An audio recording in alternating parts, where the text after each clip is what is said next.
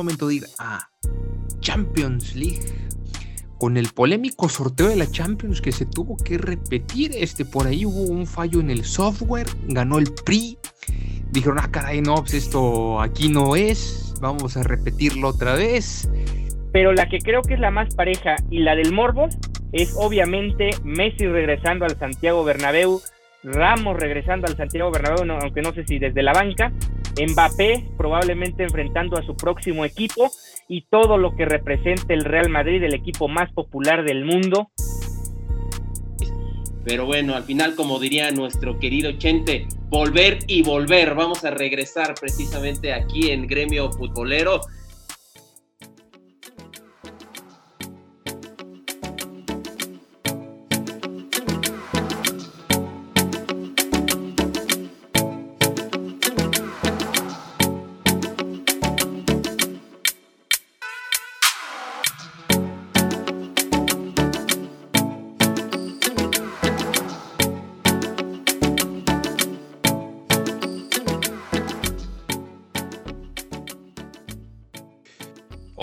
Muy, muy, muy, muy buenos eh, días, tardes, noches tengan todos ustedes.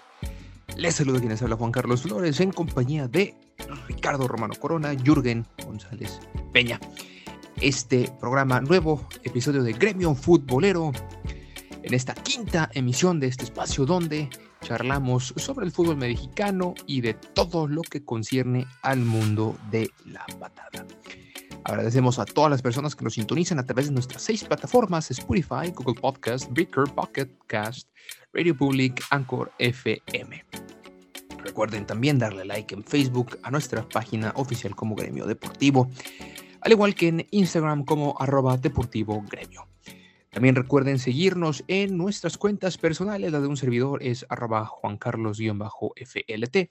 La de Jürgen es arroba ysport51. Es arroba Sports51 y la de Ricardo arroba RRC-romano. Los invitamos a que comenten, participen sobre nuestros programas y también nos sugieran los temas que les gustaría que tratáramos en futuras emisiones. Y que tenemos el día de hoy en nuestra cartelera semanal. La final de la Liga Femenil se va a armar la carnita asada entre los equipos regios femeniles octavos de final de la Champions League y los pronósticos pamboleros del 2022. Así que, pues comenzamos. Primero te saludo, mi estimado Ricardo. ¿Cómo estás? Bienvenido a este quinto gremio deportivo, ya por así decirlo, casi final de temporada.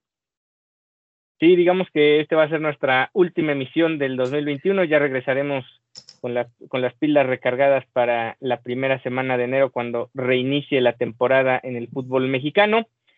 Pero sí, un saludo a todos ustedes, a ti Juan Carlos, a ti Jürgen, y hoy tenemos mucho de qué hablar. Ya desde el fin de semana eh, la gente dice que le voy a los Pumas, así que asumiré ese papel en este programa. Sí, ya como todo un felino universitario tendrás tus responsabilidades porque así lo dice la gente, nuestro amable público. Jürgen, te saludo, el gran hermano Águila. un gran saludo para ti, Juan Carlos, para, para Ricardo. Ah, no, es que me, da risa, ¿no? Pero eh, también, así como me da risa, también estoy triste, compañeros, y toda la gente que nos escucha aquí en Gremio Deportivo, porque, bueno, ya es nuestra última emisión del año y la verdad es que eh, ha estado muy interesante, hemos hablado de muchísimas cosas. Y, y sí, yo también veo a Ricardo, él le con también perfil Puma, le queda bien, le sienta bien el, el Puma hermanismo a, Ricardo, pero muy bien, ¿eh? muy bien, eh, bastante contento con lo que hemos visto hasta el momento. El deporte nunca termina, nunca, nunca termina, siempre, nunca descansa y ahora nos trajo en todos los sentidos, no nada más en el fútbol, en muchos sentidos fue una un fin de semana de antología, de película. Así que bueno, ya estamos listos. Un gran saludo, Juan Carlos y Ricardo, y también a toda la gente nuevamente, y un gran abrazo. Sí, eh, no, en realidad un fin de semana de locura eh, en todos, todos, todos los aspectos. Digo, también tuvimos en el ámbito de la farándula dos pérdidas terribles. Carmen Salinas, Vicente Fernández, fue el día de la Guadalupana, en pleno día de la Guadalupana, se corona el Atlas del Guadalajara. Ya hablaremos de eso, por supuesto, en esta emisión, pero Dios mío, qué fin de semana de locura el que tuvimos en la segunda semana de diciembre. Pero bueno, vamos a empezar con el primer tema que es justamente la maldición rojinegra que se rompe, damas y caballeros. Diego Coca, el argentino, ex defensor rojinegro, eh, pasa la historia del fútbol mexicano, alcanzando un importante logro este domingo, ya lo platicábamos, al consagrarse campeón frente al frente del Atlas del Guadalajara en esta apertura 2021. Tras derrotar en la final a los Panzas Verdes de León, el conjunto tapatío se coronó por segunda vez en su historia, poniendo fin a una sequía de 70 años sin título. La definición del torneo azteca presentó un duelo de estrategias albicelestes, Coca al frente Atlas y Ariel Holland al frente de León. En el partido de ida, los del estado de Guanajuato Ganaron en un partidazo 3 a 2. Llegaban con la ventaja al duelo decisivo en el, en el Jalisco. Sin embargo, ya en la vuelta, los zorros se quedaron con el triunfo por la mínima, 1 por 0, forzando los tiempos extra y llegando hasta la tanda de penaltis, donde el disparo final estuvo a cargo de eh, otro argentino también ya histórico del fútbol mexicano, Julio César Furch, el que acertó desde los 11 pasos y desató la celebración monumental, damas y caballeros. No, yo, yo, yo, yo, la verdad, eh, estaba extasiado viendo el triunfo. Por un lado, eh, la crónica de Enrique Bermúdez, una crónica de, de un gran atlista, que pues él justamente nació en el 51, o sea, en, bueno, en el 50, o sea, él jamás vio al Atlas campeón, toda su vida le fue al Atlas, jamás lo pudo ver y le tocó narrar a su Atlas campeón, fue una crónica muy emotiva. Y por otro lado, eh, la crónica de, de TV Azteca, con un gran gesto ahí de Cristian Martinoli, cediéndole el micrófono en ese penal decisivo de Julio Furch a otro gran atlista como David Medrano Félix. Yo, yo, yo, yo me quedé eh, maravillado con, con, toda esa fiesta que se vivió allá en Jalisco. Ahora vámonos con las preguntas. La primera de ellas es, y, es que la verdad sí, la, la polémica que se desató con el arbitraje en torno a los rojinegros. Hubo mano negra a favor de los rojinegros en toda la liguilla. Y voy a empezar primero con Jürgen. Mira, fíjate que eh, si bien es cierto, no vamos a tapar el, sol con un dedo. Hubo situaciones muy polémicas para el equipo del Atlas que creo que se convierte, ya por ahí si lo saben compañeros y me pueden ahí aclarar ese dato, o también si alguien del público también lo tiene más claro que yo, me da la impresión que el Atlas se convierte en el primer campeón sin ganar, ¿no? Sin ganar como tal una, una serie, mejor dicho, o sea, no un partido, sino una serie, eh, y, con todo y eso, pues bueno, muchos dicen que es la suerte del campeón. Hubo situaciones polémicas, lo de Pumas con Dineno, eh, este fuera el probable fuera de lugar, lo que vimos con, con, León, pero creo que con todo y eso sigue siendo, sigue siendo merecido. Ahora, que digamos que sea mano negra, mano negra ya estamos hablando ya de temas, de temas oscuros, como diría un, colega de nosotros, también atlista, por cierto, Héctor Huerta, ya estamos hablando de cosas ya ahí conspiranoicas y, y ahí creo que por ahí no va. Siento, bueno, quiero pensar al menos, puedo equivocarme, que por ahí no va, pero sí, hay que mencionarlo también, hubo situaciones muy polémicas que terminaron favoreciendo al Atlas y que, bueno, hizo que a la postre terminara siendo campeón. Y bueno, yo para mí creo que más que mano negra a favor de los rojinegros, en este caso me parece que eh, hasta cierto punto le beneficia a los rojinegros, entre comillas, le beneficia un eh, arbitraje que hoy en día es de lo peor que existe en el fútbol mexicano, pero eso también sería tema para otra ocasión. Pero te hago la misma pregunta, Ricardo. ¿Podemos hablar de mano negra a favor de los rojinegros? Hubo mm, por lo menos tres jugadas, en, o sea, una en cada serie, que fueron circunstancialmente a favor de, del Atlas pero eso obviamente, digamos, en el terreno deportivo no exenta que el Atlas durante muy buena parte de cada una de las series fue mejor que su adversario. Contra Monterrey ya lo habíamos dicho, realmente el Monterrey prácticamente se murió de nada. Por ahí metió un gol al final y estaba apretando la serie, pero Monterrey hizo muy poco para alcanzar la semifinal. Luego los Pumas fueron completamente dominados en la ida y en la vuelta por ahí con un poco de garra trataron de, nivelar la balanza Vino un, sí es cierto, vino una jugada al final que también pudo haberse marcado a favor de los universitarios, pero no, no se marcó. Y también hay que decirlo, en la final de vuelta, en la ida, eh, perdón, en la final, en la ida, el equipo del Atlas en el primer tiempo domina o neutraliza y por otro lado domina, además se ve innovador atacando al equipo Esmeralda y termina así mostrando también una superioridad. Después León le da la vuelta y termina sacando la ventaja parcial en la serie.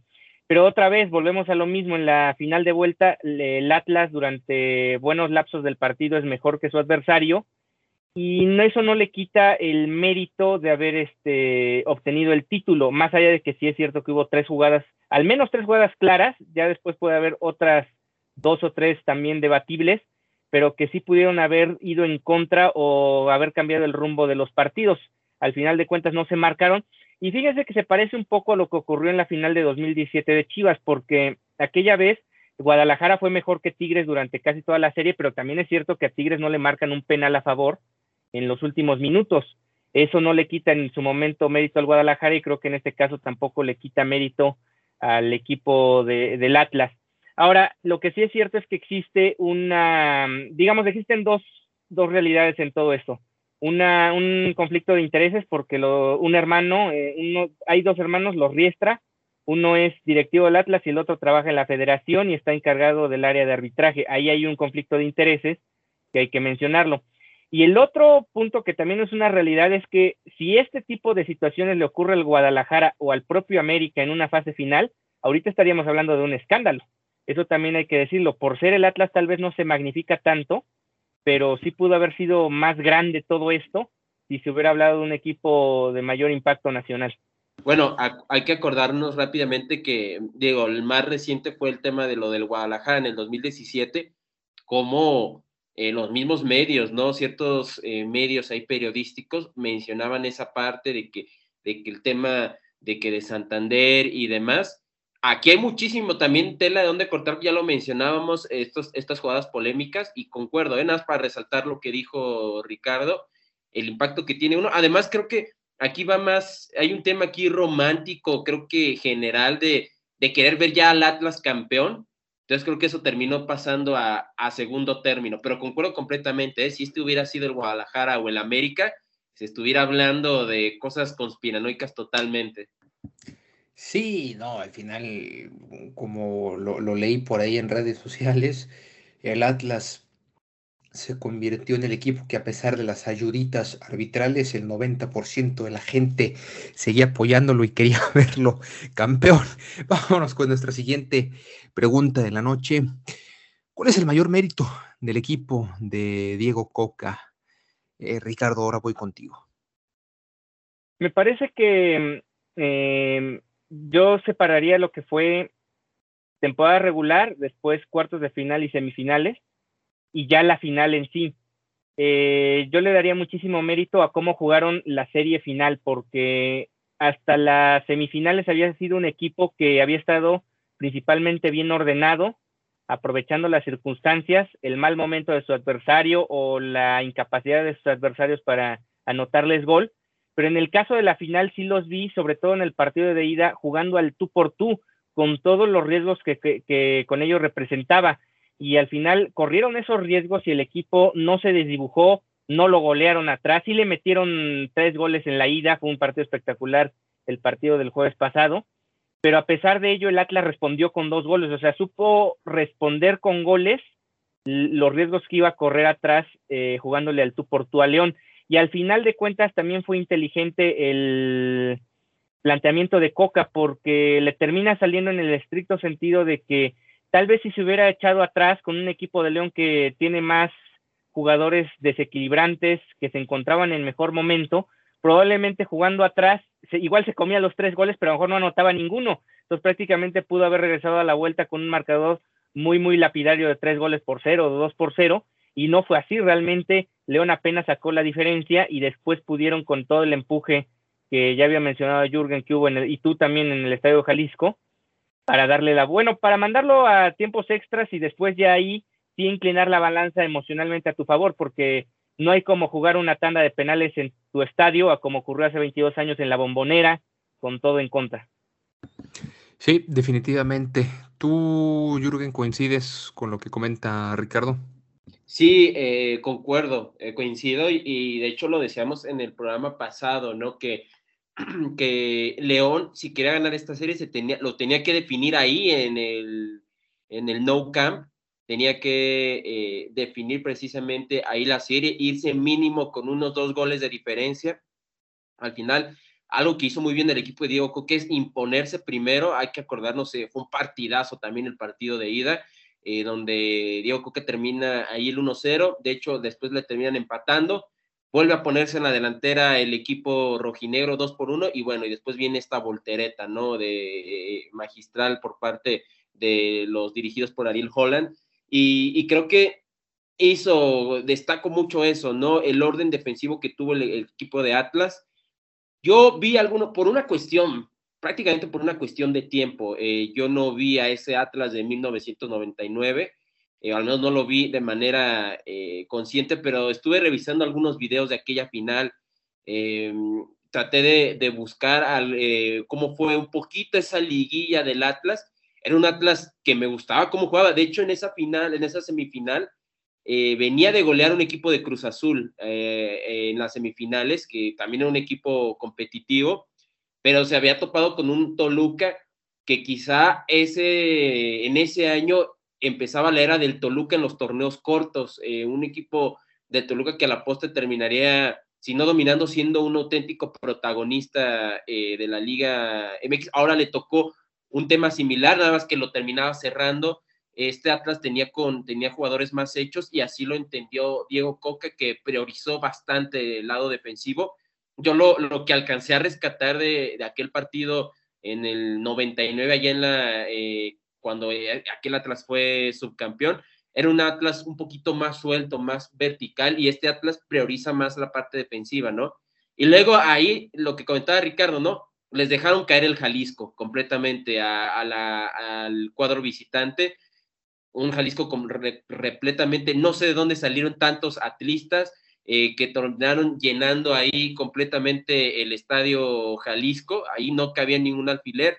Y además, eh, con todo y eso, bueno, ya en la tanda de penales, eh, Camilo Vargas, increíble, ¿no? Creo que es algo que destaco mucho de este equipo, que supo cómo manejar los partidos y que no necesitó ganar ninguna serie, supo cómo manejarlos, cómo aprovechar inclusive esa ventaja en la tabla y bueno, merecidísimo, eso es lo que destaco de este equipo del Atlas. Sí, efectivamente, y, sin duda alguna, lo de más que Furch, Rocha, lo de Camilo Vargas, ¿eh? La, las que atajó fueron clave lo que hizo ahí en la portería. Y la afición, y se diga, hasta una pareja ahí de recién casados con su vestido de novia y su, smoking estaban ahí en el estadio, una, una, verdadera eh, locura. Y bien, pues ahí queda. La pregunta es que, pues si nos alcanzará para volver a ver al Atlas campeón en otros 70 años, allá en el 2091. Esa será la gran eh, interrogante. Es momento de pasar a el fútbol femenil, por supuesto. Y es que la apertura 2021 ya, ya está definido a sus finalistas. Y pues, ¿quiénes más, no? Las Amazonas de Tigres y las Rayadas del Monterrey son sus dos finalistas.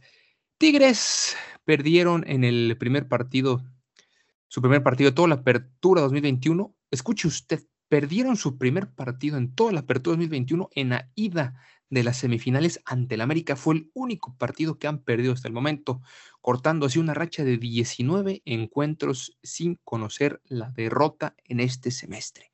No obstante, las dirigidas por Roberto Medina aprovecharon la localía para sobreponerse y vencer, em, pues sí, con, con, con, con, una, con una goleada, con una goleada en casa de 4 por 0 a las Águilas del América que eh, honestamente en el partido de, vuelta eh, desapareció completamente su ofensiva.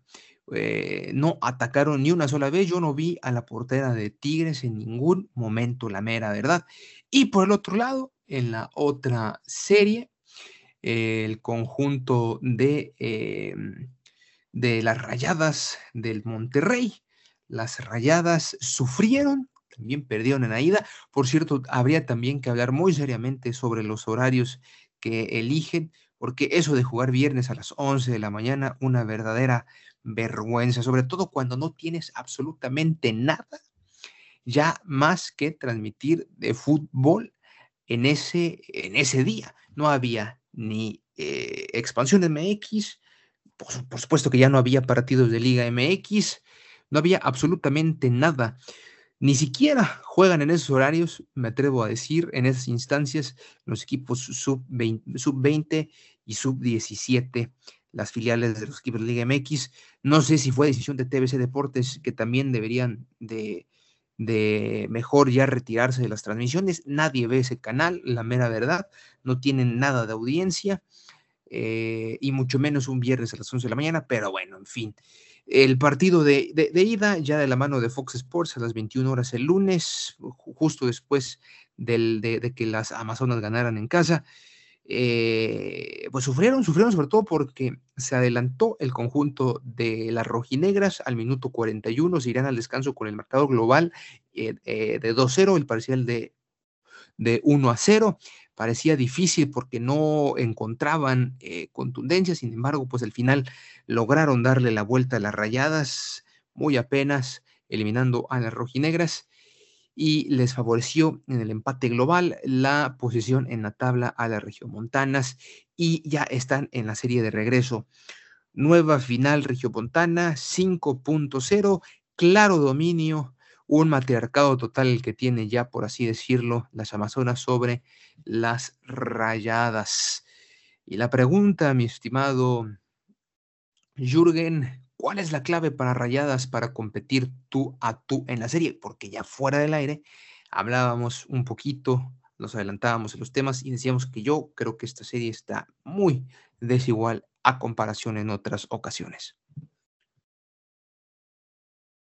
Sí, fíjate que eh, justamente una de las cosas que también he notado es que quizá va a ser la serie más dispareja entre las ediciones del clásico, del clásico femenil. Eh, bueno, yo pienso que este podría ser inclusive, estaríamos hablando, no sé si, así como hablamos del clásico nacional, ahí lo dejo votando el balón, eh, no sé si estaríamos hablando de que este podría ser el clásico nacional femenil, no lo sé, pero creo que sí, llega totalmente disparejo esta situación.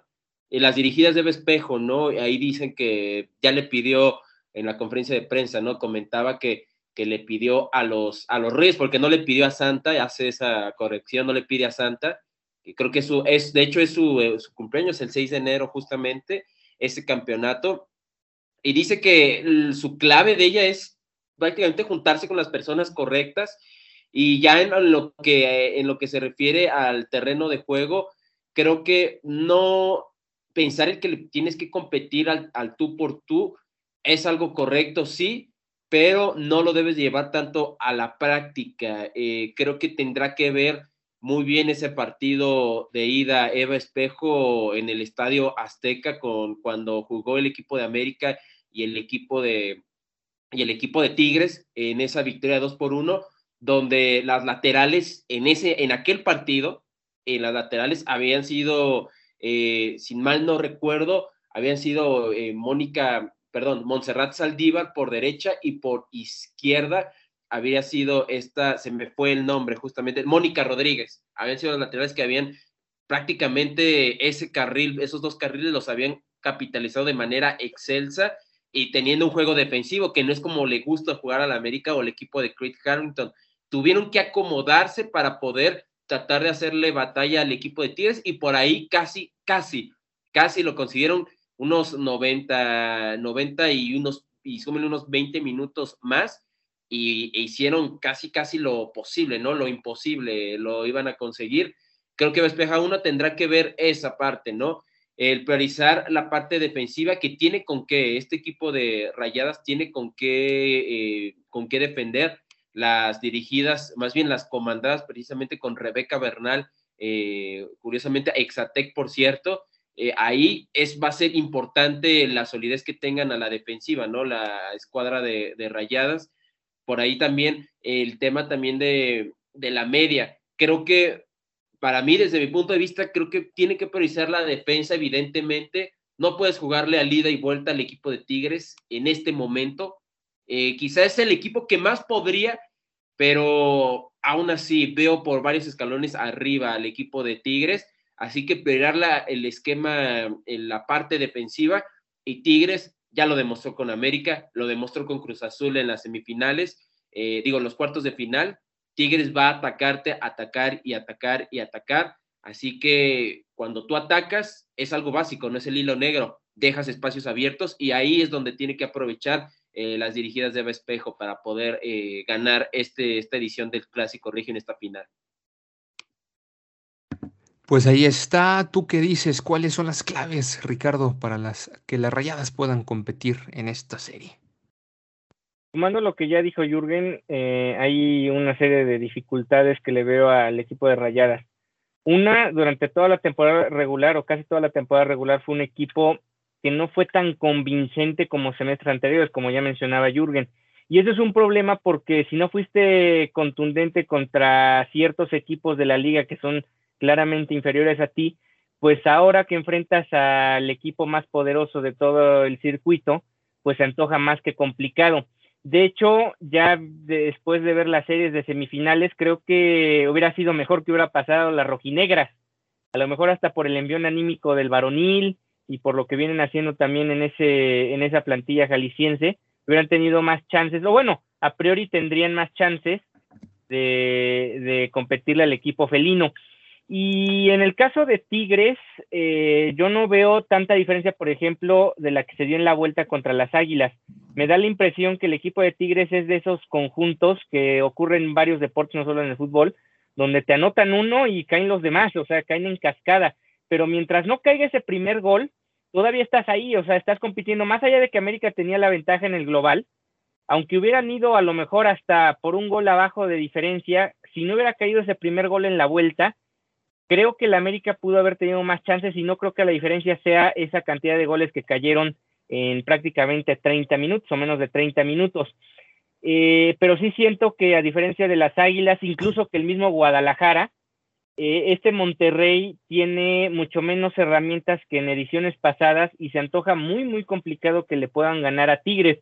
Por ahí ya sabemos las circunstancias, yo ya lo decía la semana pasada, veía muy claro favorito a León, pero no deja de ser una final y las circunstancias pueden jugar a tu favor y muchas cosas pueden pasar. O sea, una expulsión en el partido de ida del cuadro felino y la situación se complica muchísimo porque las rayadas tienen con qué, tienen jugadoras, ya las mencionó algunas Jürgen, que pueden marcarte la diferencia en cualquier momento y lo demostraron precisamente en la vuelta contra las rojinegras, donde iban cayendo en el global 2 por 0 y lograron darle la bueno, empatar la serie y con posición en tabla avanzar a la gran final.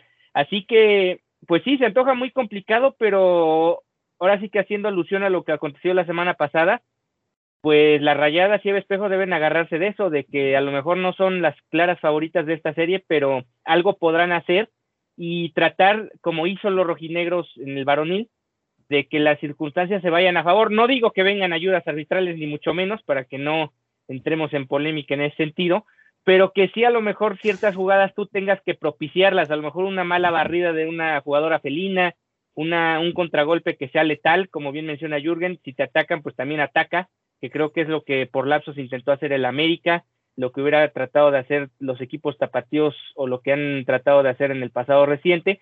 así que por ahí puede ser la opción para el cuadro de rayadas. Bueno, digo, también, Ricardo, eh, estamos hablando de una, de un clásico, ¿no? Por ahí también sigue siendo un envión, un envión eh, lo suficientemente importante para que lo aprovechen eh, las rayadas, aunque como tú lo has dicho, ¿no? Como lo han dicho, es un equipo que no ha sido tan regular ni tan convincente. Muy parecido a, a los dirigidos por el Vasco Aguirre, incluso en algunas declaraciones, eh, Aunque por ahí de que me quitaron. Bueno, sí, pero pues también cuando no les va bien, parece que agarran los mismos pretextos, ¿no? De, bueno, me quitaron a tres seleccionadas, bueno, en fin. Vamos a ver, dime, Jürgen. No, nada más para resaltar, eh, Juan Carlos, eh, recalcar lo que comentó Ricardo, que eso es muy cierto. Creo que un, un tema clave es que no te meta el primero, el equipo de Tigres. Suena muy básico, suena muy complicado, pero realmente es así, ¿eh? Y no es la primera vez que lo hace Tigres.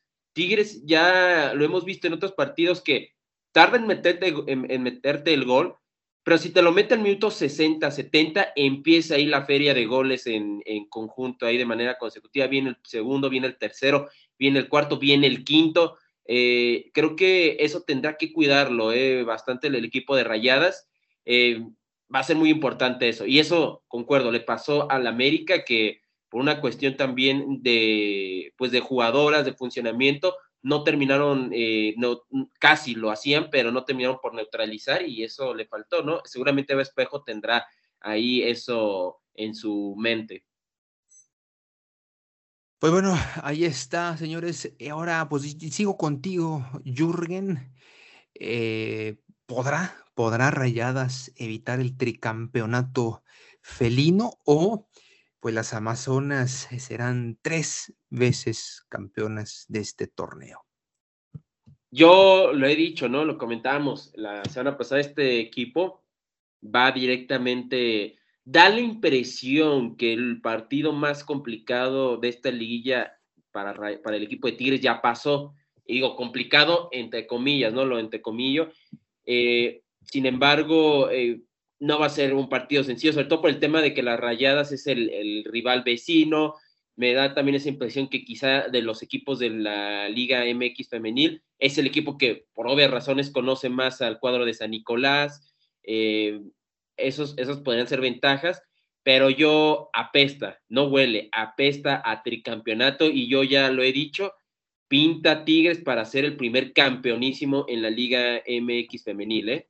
Eh, aguas. Eh, y yo creo que van, eh, la respuesta a mí se me hace muy sencilla.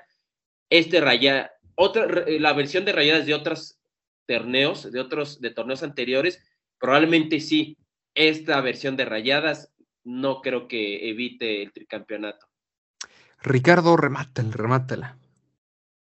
Sí, concuerdo en esa parte de que no, no evitarán el tricampeonato de, de, de las Celinas. Es prácticamente una misión imposible para el cuadro de Vespejo, ya dimos las razones del por qué, pero no concuerdo con Jürgen en que ya se convierta en el, primer campeonísimo de, este, de esta categoría, porque sí creo que, insisto en que hay equipos que cada vez van a ser mejores. Es cierto, es que a mí me da la impresión que llegó el peor equipo para tratar de afrontar una final contra Tigres. O sea, de los equipos que le pueden competir, creo que llegó el peor en este momento. O sea, a lo mejor Santos lo pudo haber hecho mejor, a lo mejor Guadalajara, América, este, el mismo Atlas, considerando que aquí no hay ventaja de la posición en tabla. Entonces, por ejemplo, el equipo de Atlas que le había empatado en la, serie a, a, las rayadas, por ahí tendría también sus chances. O sea, queda en la especulación, en la hipótesis de lo que pudo haber ocurrido con otro adversario o con otras adversarias, pero sí no creo que esta liga se convierta ya en un campeonísimo de Tigres. Me parece que este puede ser el último título medianamente dominante de Tigres. Ya después me parece que 2022 no va a ser para nada la misma historia. Pues ahí está, señores. Entonces prácticamente, pues vamos a darles de una vez el campeonato, el, el trofeo a las Amazonas y nos evitamos de la pena, pero no, yo creo que van a ser dos partidazos independientemente por el hecho de que sigue siendo un eh, clásico, por el, simple hecho de que siguen siendo dos equipos referentes. Veremos si pueden conquistar su segundo título de las Rayadas o eh, si pueden conquistar otro título más las Amazonas. Es momento de ir a Champions League con el polémico sorteo de la Champions que se tuvo que repetir. Este, por ahí hubo un fallo en el software, ganó el PRI. Dijeron, ah, caray, no, pues esto aquí no es, vamos a repetirlo otra vez. Y pues eh, lo tuvieron que volver a hacer. Eh, digo, que, digo, más allá de la broma del PRI, eh, pues sí, sí, tuvieron que repetirlo por un error del software, fue lo que mencionaron las máximas autoridades en la UEFA hecho que no deja de ser bochornoso, sobre todo hablando porque, por ser la confederación de mayor importancia en el fútbol mundial. Uno piensa si fue, si fue de verdad, eh, digo, hablando de, conspiraciones y demás, y conociendo a, la FIFA y demás, eh, cómo se maneja el fútbol eh, en los más altos niveles, si por ahí fue, fue un error de software o fue un error de, que no supieron bien cuál era bola, bola fría, bola caliente, ¿no? también esa es una posibilidad, pero en fin, al final, ¿cómo, cómo terminó? ¿Cómo terminó el sorteo? Con el RB Salzburgo contra el Bayern Múnich, que me parece que pues, no hay mucho que hablar en, este, en esta llave. Sporting de Lisboa contra el Manchester City. Tampoco creo que hay mucho que platicar de esta serie. Una serie que a mí me parece interesante es el Benfica contra el Ajax. Por ahí empieza más o menos una serie parejona. Eh, otra serie, pues también más o menos interesante. No sé ustedes, compañeros, ya me lo dirán ustedes. Chelsea contra el Lille de Francia. Y luego ya lo sabroso empieza con los colchoneros contra el Manchester United. Ya se empieza a poner más buena la cosa. Villarreal contra la Juve.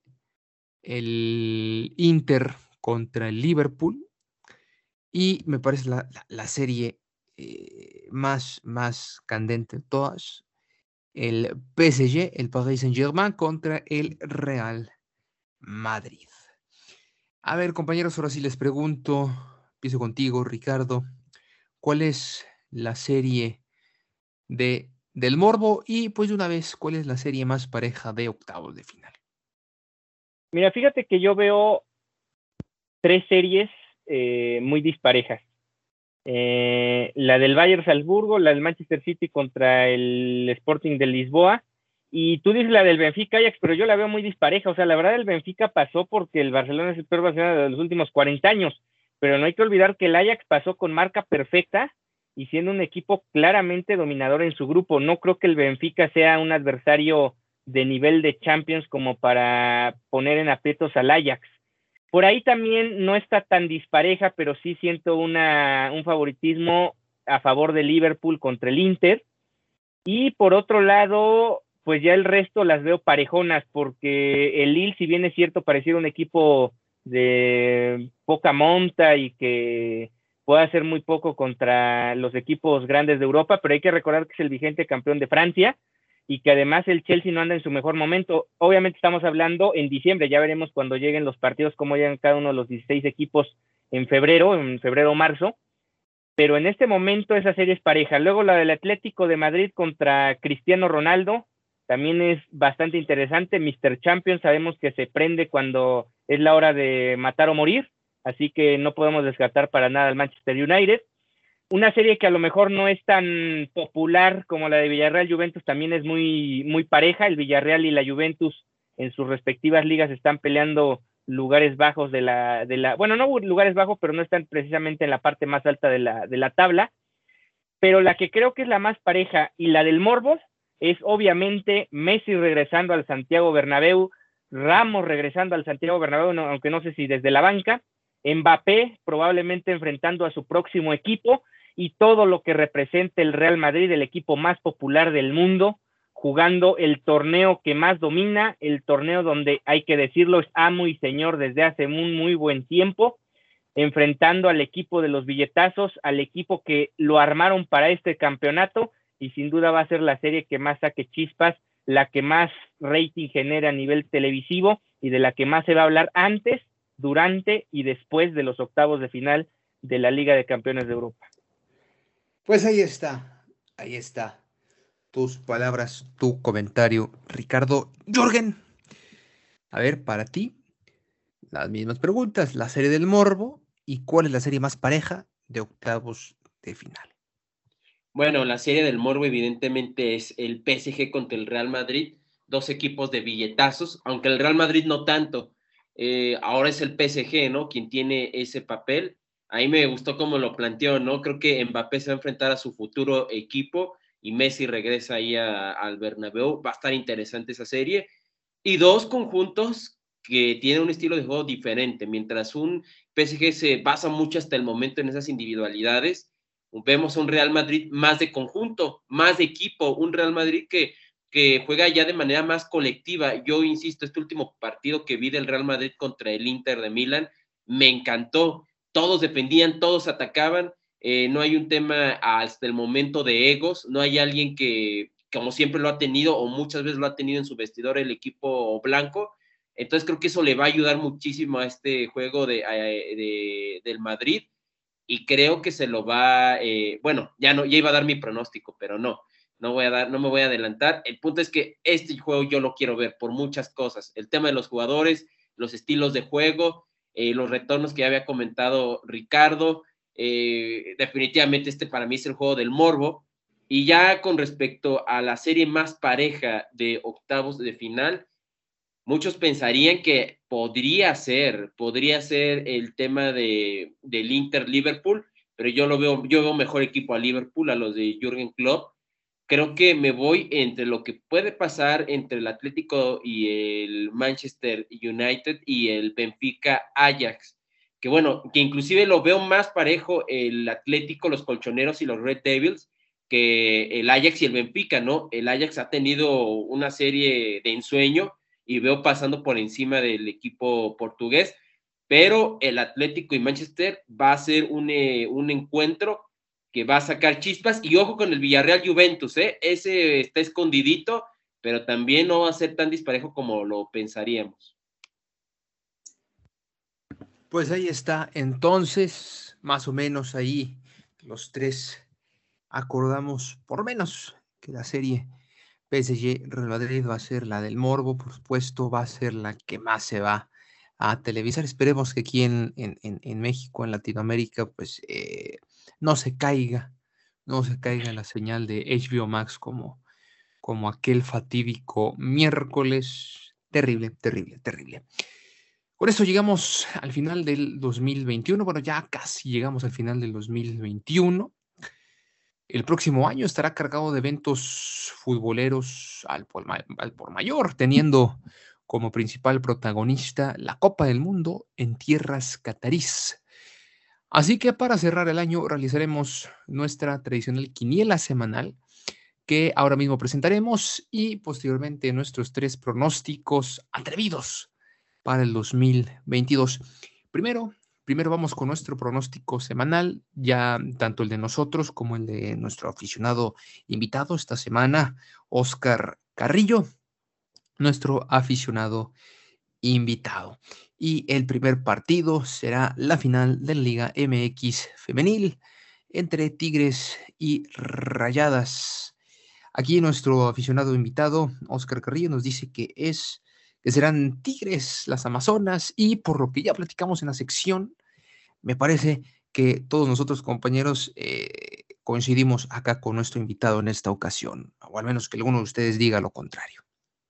Como ya le voy a los Pumas, pues el equipo hermano tiene que, ganar, o sea, los, las, las felinas.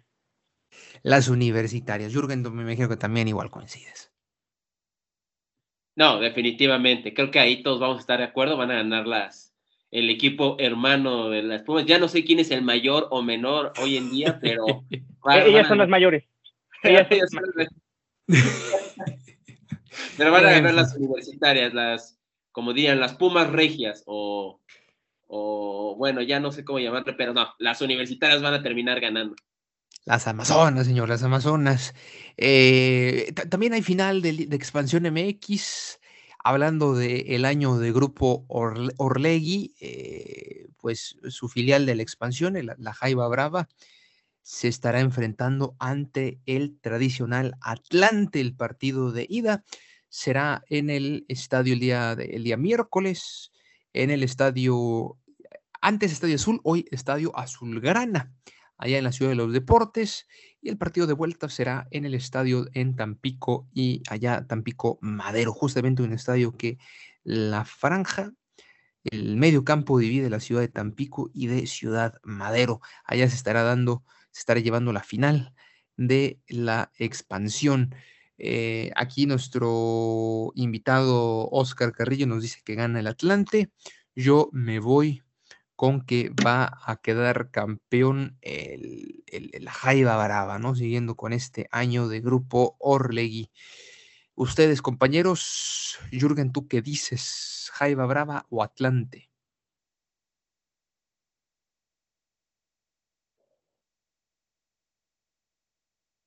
Jürgen, ¿te escuchamos? O bueno, Ricardo. ¿me, escucho? Ah, sí, listo, listo. Sí, te escuchamos, Jürgen. Ah, ok. Mira, eh, yo en ese partido de expansión ha estado interesantes, buenísimos. Han sacado, nos ha dado la liga de expansión. Eh, yo me voy con el Atlante, el Potro que en su regreso a la Ciudad de México, que ha tenido muchísimas sedes, ahora está en el Estadio Azulgrana, como bien lo mencionabas, eh, ex Estadio Cruz Azulino.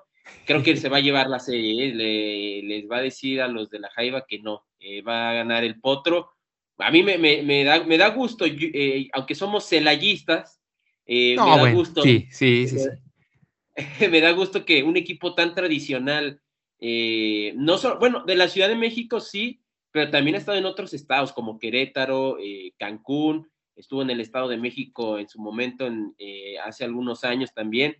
creo que va a ser importante eso y yo creo que lo va a ganar el Atlante. Viene de un buen envío anémico de ganar un equipo competitivo como el Celaya Creo que se lo van a, lo van a ganar. Sí, y bueno, pues, justamente la última vez que fue campeón en primera emisión el Atlante fue en Cancún, cuando allá en el lejano ya 2007. Ricardo, ¿quién se lleva esta serie de la expansión? Esta vez le voy a copiar a Jürgen porque la semana pasada dijo algo interesante con esto de que equipos de Abolengo ganaron este año. Ahí está lo de Cruz Azul, lo del Atlas. Y también voy a quedar con el Atlante. Los vi el domingo pasado, fui al, inmueble de junto, a la corrida guadalupana, y pasando por ahí, ahí estaban las familias eh, atlantistas de los potros de hierro caguameando afuera después de la, del pase a la gran final. Hasta te invitaban la chela cuando ibas pasando por ahí. Es un equipo oh, completamente de abolengo ahí en, en la capital del país. Y sin lugar a dudas me voy a quedar con el equipo que en este momento tiene más reflectores que el propio Barcelona y visten de la misma playera. Ah, eso sí, no te lo voy a negar, mi estimado Ricardo, pero ya bórrenme ese recuerdo de esa amarga semifinal entre Celaya y Atlante. Yo nomás por eso fue con mi Jaiba Brava. Eh, bien, ahora nos vamos, nos vamos con eh, algunos partidos interesantes que eh, nuestro equipo de producción a cargo del señor Ricardo Romano eh, sacó de las diferentes ligas europeas. El primero de ellos, la Real Sociedad de San Sebastián contra el Villarreal. Aquí nuestro aficionado invitado Oscar Carrillo nos dice que va a ser un empate entre la Real Sociedad y el Villarreal. Eh, yo creo que me voy con, eh, con, con, con, lo mismo que nos dice nuestro invitado, me voy también con el empate entre estas dos escuadras. ¿Tú qué dices, Ricardo?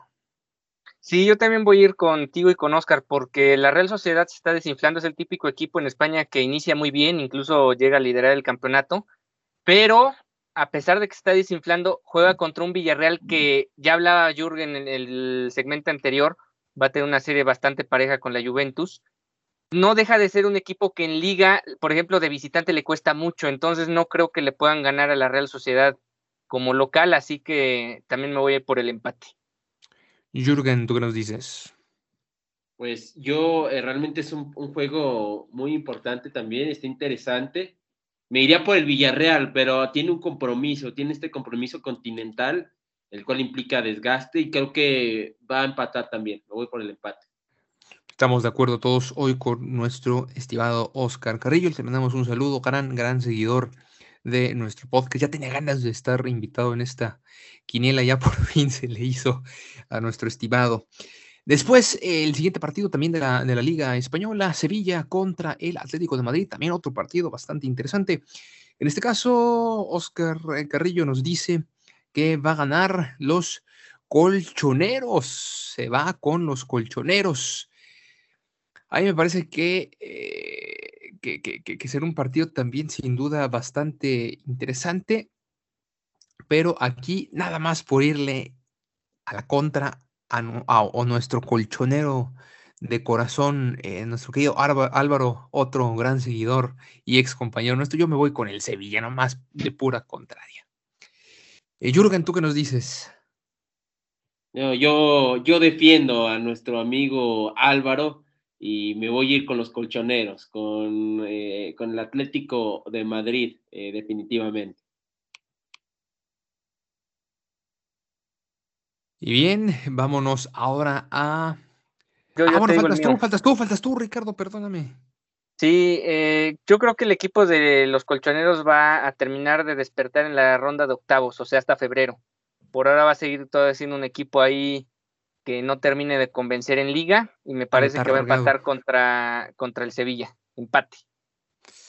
Un empate. Ojo, eh, porque el Sevilla está en segundo lugar. Sí, sí, no, no, no es nada sencilla la visita para los colchoneros. Y cuarto lugar para el Atlético, diferencia de cinco puntos entre ambos. Entonces, ahora sí, nos vamos hasta la Serie A, donde el Atalanta y la Roma también se verán se verán las caras. Aquí nuestro estimado Oscar nos dice que gana el Atalanta, se va por el Atalanta. Yo, yo, yo, yo, yo me tengo que ir. Eh, el corazón me indica que me vaya por el conjunto de la Roma, la Loba, la Loba que le ha costado al equipo dirigido por, por, José Mourinho, pero creo que, le, que, que terminará llevándose la victoria. ¿Qué nos dices tú, Jürgen? No, yo me voy por el Atalanta, eh, que no, ha tenido, ha jugado bien este equipo. De sus últimos cinco encuentros, ha ganado nada más y nada menos que cinco encuentros. Entonces me voy a ir con el Atalanta. Sí, sí, sí, sí, que el Atalanta es tercero en la Serie A y la Roma es sexto, Ricardo. Sí, fíjate que entiendo el pronóstico de ambos porque realmente de los seis partidos de esta, de esta quiniela es el más difícil de pronosticar. No digo el más parejo porque probablemente hay más de uno que está muy parejo, pero sí el más difícil de pronosticar porque la Roma es el típico equipo gitano y además lo dirige un gitano como sí, Mourinho, así que en este partido puede pasar cualquier cosa considerando que el Atalanta es un equipo que se defiende muy mal. Entonces, eh, si sale en un mal día a la defensiva, pues la Roma lo puede aprovechar y ganar el partido. Pero creo que jugando como local el Atalanta debe sacar el triunfo, aunque sea por la mínima, en este encuentro. Entonces tiras con el Atlanta tú también. Sí. Híjole, a ver si no me rezago en mi, en mi quiniela en esta ocasión, pero bueno, bueno, vale la pena el riesgo. Como quiera, ya es la última, ya. Borrón y cuenta nueva el próximo año. Por último, seguimos en la Serie A. Partido atractivo también. El siguiente el AC Milan contra el Napoli. Segundo contra el cuarto partido de altísimo nivel y de pronóstico reservado que dice nuestro invitado Oscar Carrillo. Pues él le va al Napoli, bueno, él más bien se va con el Napoli, dice que lo va a ganar el conjunto napolitano de la mano del Chucky Lozano. ¿Y tú qué dices, mi estimado Jürgen? Yo creo que se lo va a llevar el equipo Rossoneri. Eh, se juega en el San Siro y, ahí, ahí lo va a terminar ganando el equipo del Milan. Definitivamente me voy a ir con el cuadro negro y rojo. ¿Tú qué dices, Ricardo? No, yo me voy a quedar con el Napoli porque me parece que el Milan todavía no está ah, al nivel de competir por, por la liga y creo que este es el típico partido donde se puede demostrar que todos no están para, para estar en los primeros lugares o por lo menos competir por el título. A lo mejor sí ya estar en, en situación de Champions, pero no para ya, digamos, llegar a marzo o abril con opciones de campeonato. Y creo que este es el típico partido donde empiezas a rezagarte. Yo también voy con los napolitanos en esta ocasión y ahí está, señores, nuestra quiniela. Ahora vámonos con los pronósticos, nuestros pronósticos para este próximo 2022. después de ver ya al Cruz Azul campeón, después de ver al campeón que nos tocó este siglo fue el bueno, por ahí dicen. Eh, ¿Quién será el próximo campeón de Liga MX, tanto para el clausura como el próximo apertura? Empiezo contigo, Ricardo. Eh, sigo pensando que más allá de que lleguen a desmantelar al, al, equipo de Torreón a Santos, es a mis ojos un proyecto bastante estable desde hace un muy buen tiempo. Al final de cuentas volvemos al tema de Grupo Orlegui y creo que el equipo de Santos va a volver a ser campeón. Yo creo que en 2022 veremos al cuadro lagunero levantar una corona, una corona más en su historia. Creo que me voy a quedar con este pronóstico atrevido que ya pronosticar un campeón en el fútbol mexicano es atrevido porque tan solo vemos los momios, todos son favoritos. En este momento todos son favoritos al título. Exactamente, coincido, coincido. Eh, pero bueno, yo creo que, bueno, yo creo que también eh, me, iría, me iría por, por, por el conjunto, sobre, todo por la llegada del, del forcado, ¿no? De Pedro Caixinha, un hombre que, eh, que conoce la liga, un hombre que vivió sus máximas glorias en el fútbol mexicano con Santos Laguna. Eh, dicen que las segundas partes no son buenas, en este caso no creo, digo, este puede ser la, la excepción a esta regla, porque cómo quiere eh, al Santos y siempre habló cuando desde que salió del Santos seguía hablando de, de, las instalaciones, de la directiva, de todo del Santos y creo que puede lograr un buen proyecto para ser campeón, porque lo que quiere Santos también es ser campeón eh, este próximo año. Entonces creo que lo pueden, lo pueden eh, lograr, insisto, más allá de las bajas. Jürgen, ¿tú qué nos dices? Bueno, es muy complicado, como ya lo mencionas. Bueno, tan solo es complicado el pronóstico de una final en tres días, ¿no? Pero bueno, ya si, si estamos en esto, yo voy a dar al AME. El AME va a ser campeón de, del siguiente, el, 2022. Ya es un Solari que ya eh, tuvo su primer tropiezo en el primer torneo, vuelve a tener. Yo pienso que la tercera, aquí hablando de dichos, ya que estamos hablando de las segundas partes y todo, yo voy a aplicar otro dicho. La tercera es la vencida y los azulcremas se hacen con la 14, con la 14 el siguiente torneo. A ver, si de la tercera de la vencida no nos vamos a no hay quinto malo, ¿verdad, mi estimado Ricardo, mi estimado? Pero ahí está, ahí está el pronóstico de Jürgen, que creo que es un pronóstico poco, poco arriesgado, porque es como decir, bueno, va a ser el piojo campeón. Yo creo que sí es atrevido, porque realmente este, en este momento, si le preguntamos al americanismo, no creo que muchos piensen que va a ser campeón en América, ¿eh? Creo que sí es una fuente importante. de hecho, e, es, o sea, de hecho, hay inclusive una, una tendencia en Twitter que si no hay refuerzos, eh, no hay abonos, eh, si se meten ahí al Twitter. Y creo que va a depender mucho de eso, va a depender mucho de, eso, de, a ver, Santiago Baños, que ha sido para muchos un cáncer en el equipo. Eh, y bueno, también ya que quieren correr a Solari, ahí sí yo no estoy de acuerdo, ahí sí yo, yo puedo defender a, a, Solari, y ahí sí está dividida también la afición, pero va a depender mucho de eso, va a depender de qué tanto, cómo se refuerza la América, por ejemplo, ahí está el tema de Valdés de Santos, que ya está aquí, hablan de ahí de un triángulo amoroso entre de que Córdoba se iría creo que al equipo de, de Chivas, Otero se iría al América, y, y no, o sea, no, esos hasta ahorita han sido, han sido rumores, que por cierto, Otero, Juan Ferney Otero, yo te lo decía inclusive, Juan Carlos, hace, hace tiempo, a mí me gusta ese, le sentaría bien los colores azul crema y no me querías hacer caso, ahorita ya hay rumor, no, sí, sí, realidad. Pero bueno, eh, va a depender mucho de eso, ¿eh? De ese tema de qué tanto se refuerce el equipo. Yo te puedo decir que con este equipo América no va a ser campeón, ¿eh? Eh, no, no, e, es complicado. Pero si la directiva ahí hace, eh, hace una buena, pues hace una buena inversión, más que buena inversión, una, inversión inteligente, eh, sí, yo diría que mi apuesta va por ahí, a que la tercera es la vencida. Pues ahí está entonces. pero fíjense que ninguno de los dos dijimos ni Tigres Mucho menos rayados, ¿eh? Con, Ese también ha sido muy atrevido. Decir rayados en este momento es muy atrevido. No, yo mejor preferiría decir que el Arcamón se corona campeón y rompen racha de 31 años. Bueno. Ojo, eh, que Tabo ya es de rayados y ya rayados está empezando a reforzar, ¿eh? Bueno, dice, no, digo, al menos hasta el momento en el que terminamos de grabar este podcast, eh, lo último que yo había leído era que se había caído la negociación, pero bueno, ya hablaremos también eh, del fútbol, de los refuerzos en, el, en, la primera semana de enero, y ahora sí, ya nada de estufa, ya bien los refuerzos este, anunciados, e incluso ya con algunos minutos probablemente en partidos de eh, preparación.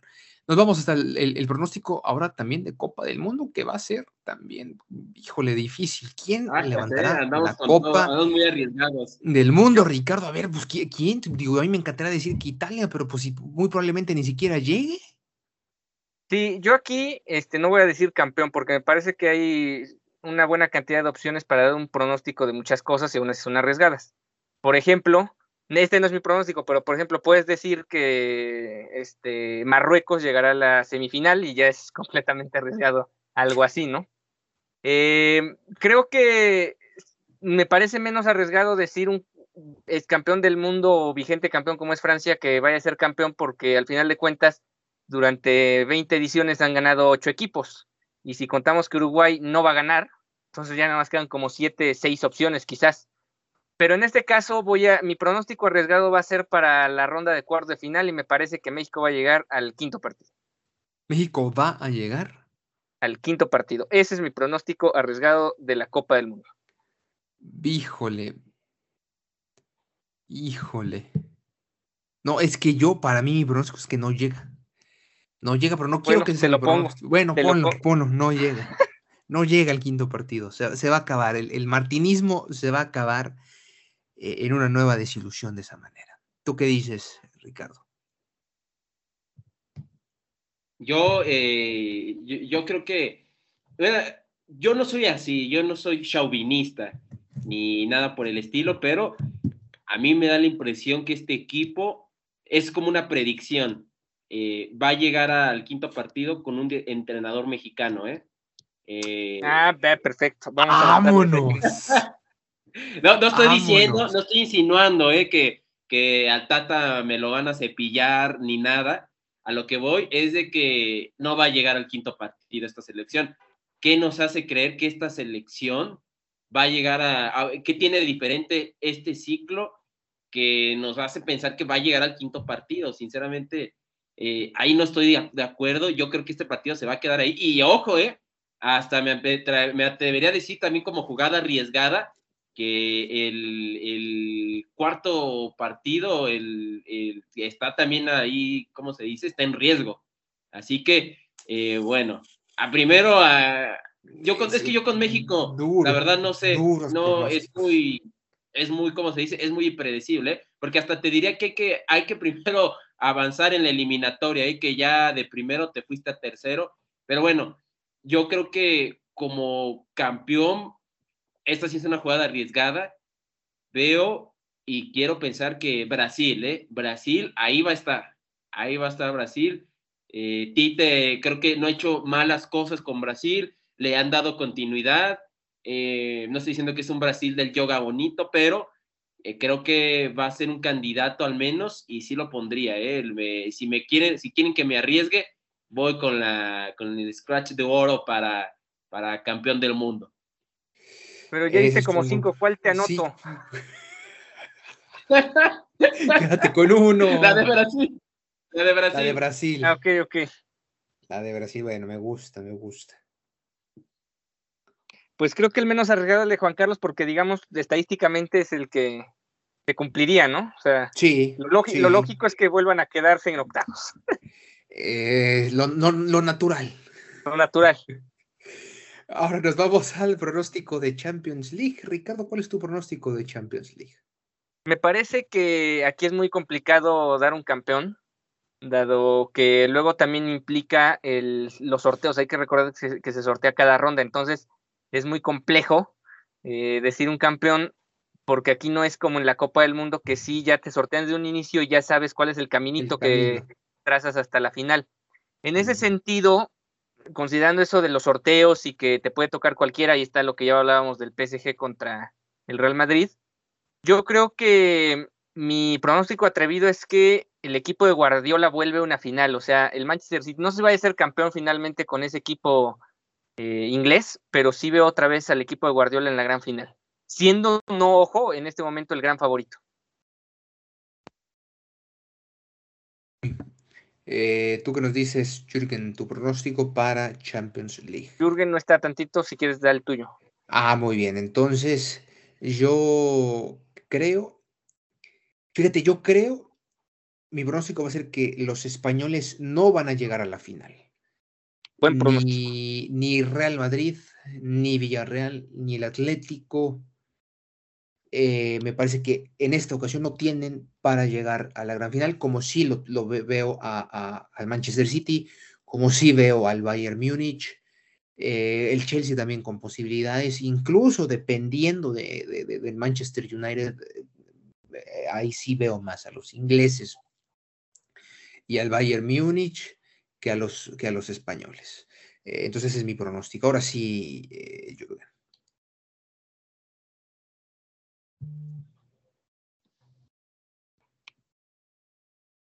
Ah, por ahí estamos. Hola, hola, ahí estamos. Ahí está, ya, ya estás. ahí, estamos.